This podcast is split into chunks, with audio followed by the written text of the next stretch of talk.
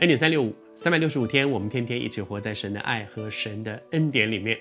谢谢主，在这一系列我们分享到说，当我们领受神给我们一些感动之后，我们应该怎么回应？好像这里面所提到的一个人叫米该亚，他对当时是一个领袖，但是他不是那个最高的领袖，他只是在一个领袖团队中间的一个人。所以，当他有一些感动的时候，他就把他的感动带到这个团队里面，大家一起来分享，一起来祷告。在新约里面也常常看到这样的事情，比如说在新约当中，保罗他们被差差派出去，被差派出去的时候，其实是教会里面的一个团队一起在祷告。在祷告当中，他们共同有一个领袖，然后差派保罗、差派巴拿巴，他们成为一个福音队出去去宣教，而那个宣教队带来后面神很大的祝福和恩典，因为他们不是个人的感动，他们是在一个团队里面彼此的查验，而当他们有一些这个团队都有一些共同的领受之后呢，接下来呢，我读给你听。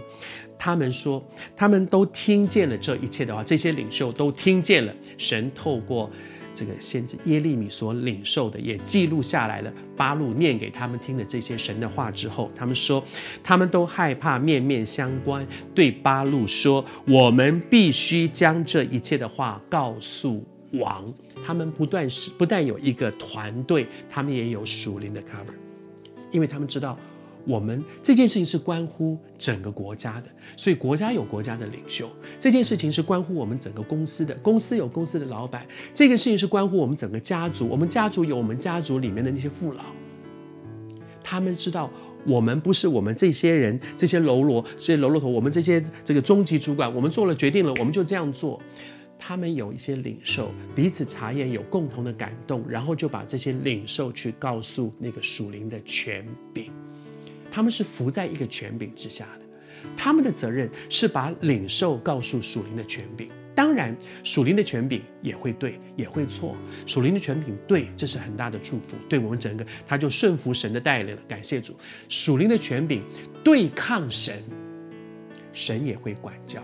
神也会管教，神一直都在，而我们的角色是顺服在神所设立的权柄里面。为什么顺服权柄？因为圣经上说，没有一个权柄不是出于神。在公司里学习顺服权柄，你的责任是把你的领受告诉你的团队，大家一起查验，查验之后觉得是真的是这样，就去告诉你的权柄，然后呢，做决定的是他。那你说他做错了决定，做错了决定。如果我们的感动是清楚的，我再跟他说，再跟他说。可是我尽了我的责任，就把结果交托给神，因为主一直都在，主一直都在。我尽我的责任，做我该做的事，然后把结果交托给神。祝福你，你也正在挣扎一些吗？去把你的领受，你需要有一个团队跟你一起查验。查验完了，去告诉你们的属灵权柄，然后认真的为你的属灵权柄，奉主的名祝福他，在上帝的恩典里做对的决定，但愿他的决定成为整个团体的祝福。